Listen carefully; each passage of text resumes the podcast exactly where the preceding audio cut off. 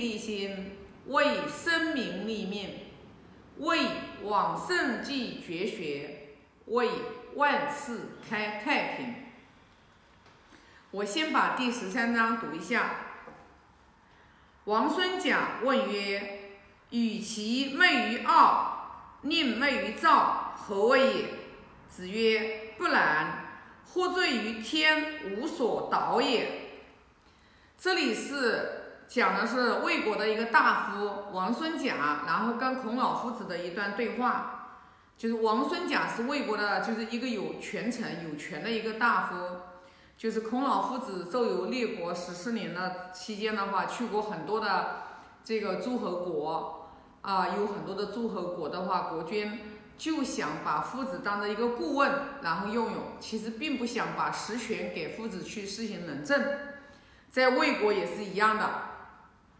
那这个王孙甲的话，就看到孔老夫子的话不得用，然后就跟他讲了，其实这是一个暗示呀。意思就是，哎呀，你这个就是我们的国君不用你呀，你可以投靠我呀，对吧？所以他里这里讲的是，与其媚于傲，这个傲傲神就是指他们的诸侯国的啊国君，那宁媚于赵，就是说他就把自己比喻成一个赵王啊，赵神，这样就有管的管吃管住，就是有实权的嘛。啊，像那个他说的这个与其媚于傲，就是他们的国君。国君其实的话，权也不在他的手里面嘛。那孔老夫子说的不然，他说不是的，获罪于天，无所导也。那这里的天也是一个类比，其实就是讲的是诸侯国的这个国君嘛。那你想想看，他如果说你在人家这个国家，你都把这个国家都给得罪了，呃，这个国家的国君得罪了。那你到哪里去祷告呢？对不对？那这里的话，如果说，嗯，大的单位的话，就是国家，就是指的是最高的，总之是指的是最高的领导者嘛。那我们从这里面也就得讲的话，其实你看，把它缩小、缩小、缩小成一个小的呃分子的时候，你就形容形容成变成一个家庭，对吧？那一个家庭里面，你看到啊。家庭里面总会也有一些，就是老年人，对吧？比如说，呃，家里面有几代人在一起的，现在少了啊。古那个，呃，大家庭的话还是会有的，比如爷爷奶奶在一起啊，对吧？可能是呃爸爸妈妈的话，可能是掌权呀，晚辈的话接着这样子。那可能是爷爷奶奶的话也不管事了，在家庭里面，知道吧？因为。因为就是年纪年岁也比较大了嘛，知道吧？那你说，他虽然没有实权了，他也不管，他也不管不管不管家了，他也不持家了。那你说这个爷爷奶奶他是不是也是很有尊位啊？你如果把个爷爷奶奶得罪了，你你想想看，你你这日子你还好过吗？对不对？其实就是一样道理。那在单位里面也是一样的，比如说在单位里面，单位里面肯定有老板嘛，对不对？那老板下面的话，肯定就是有不同的高管嘛，对不对？一层一级的嘛。但是如果说一个单位里面的一个高管，他根本就不能认清自己的这个事自己的这个认清自己的身份和地位的时候，然后的话，这种情况太多了，遍地都是，知道吧？就是有了一点成绩之后，然后的话就功高盖主啊，那这种太多了，知道吧？其实的话就是什么原因呢？为什么我们经常就是讲，尤其是像在我们就是中国，都说哎呀合伙的生意啊都不好做啊。其实说实话还是不懂规矩，不懂规矩，就是一帮一群懂规矩的人在一起，没有不好做的生意，没有不好做的生意啊。所以说的话，其实还是我们自己的个人修持。那无论是从王王孙贾还是从卫灵公，他们这个就是来讲，啊，都是因为就是，还就是因为上梁不正，上梁不正，知道吧？就是纵观整个历史，你就会发现，都是因为上梁不正，然后下梁就歪了，啊，周周朝也是一样的，对吧？你看周朝。从从这个就是呃文王，呃文武周公嘛，从文王开始，文王还是没有做皇帝的啊，文王是没有做这个天子的，是从文王的儿子武王开始做了周第一代的周天子，知道吧？那么就是他周周家有八百代的江山，其实后来就在西周，西周最后一个天子周幽王的时候，然后的话，天子的尊严丢失了，为什么呢？因为周幽王为了博得他的这个妃子褒姒美人一笑，调动八百诸侯，对吧？那个时候应应该是也是八百诸侯，因为八百诸侯是去伐伐纣的嘛。那些诸侯几十万的大军看到烽火台点起来了，就是危险的时候他就点点那个烽火台嘛啊，然后来救他的军。那最后的话就是你看到这里来一看啊，几十万的大军，对吧？过来只是为了博得他的妃子褒姒一笑。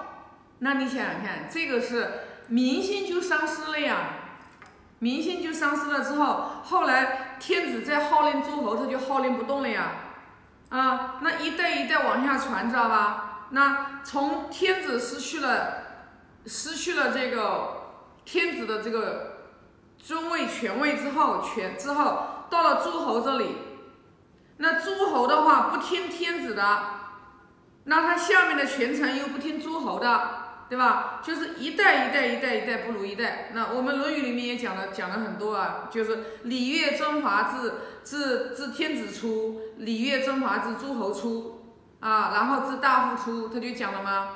呃，自大夫出的话就是不出三代嘛。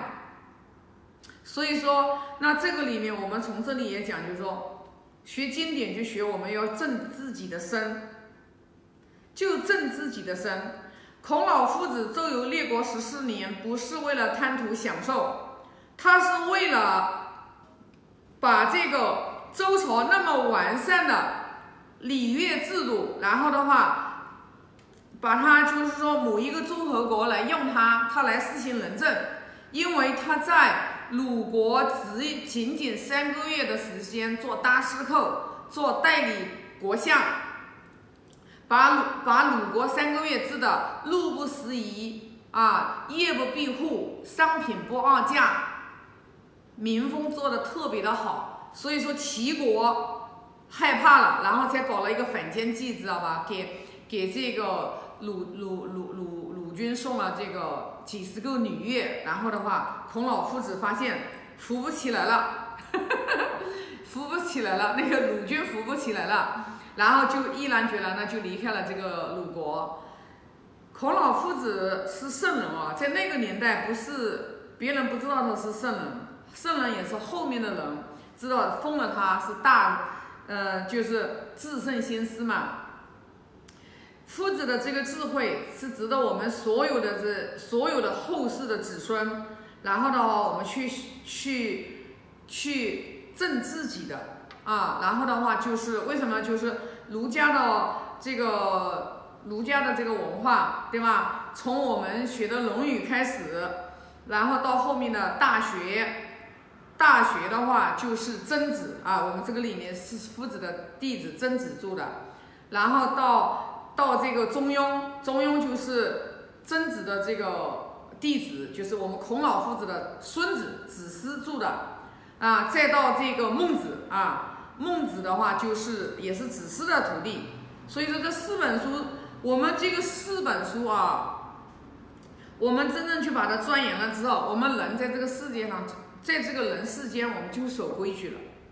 你就基本上你在无论哪一轮的关系当中，你都能游刃有余，你都不会去得罪别人，你也去能保持全身而退，因为孔老夫子的智慧。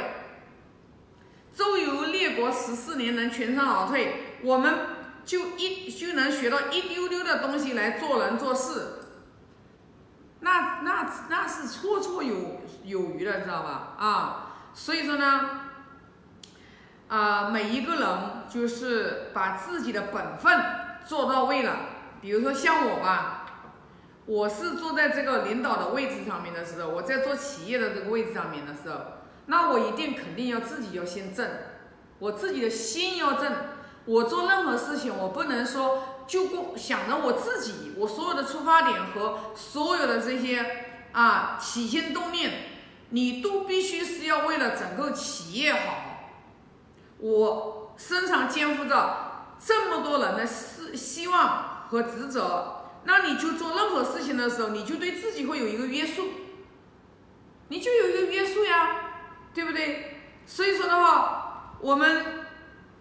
在给自己有约束的这个前提下的时候，你做事情你就不会偏颇呀。你不偏颇的时候，你自己行得正了，在你身边的人，他们就看你呀怎么做呀。所以说，就是从还是说的那句话，从小范围内，真正我们用自己的德行，我们来就是管理一个企业，用《论语》儒家的文化来做企业的根。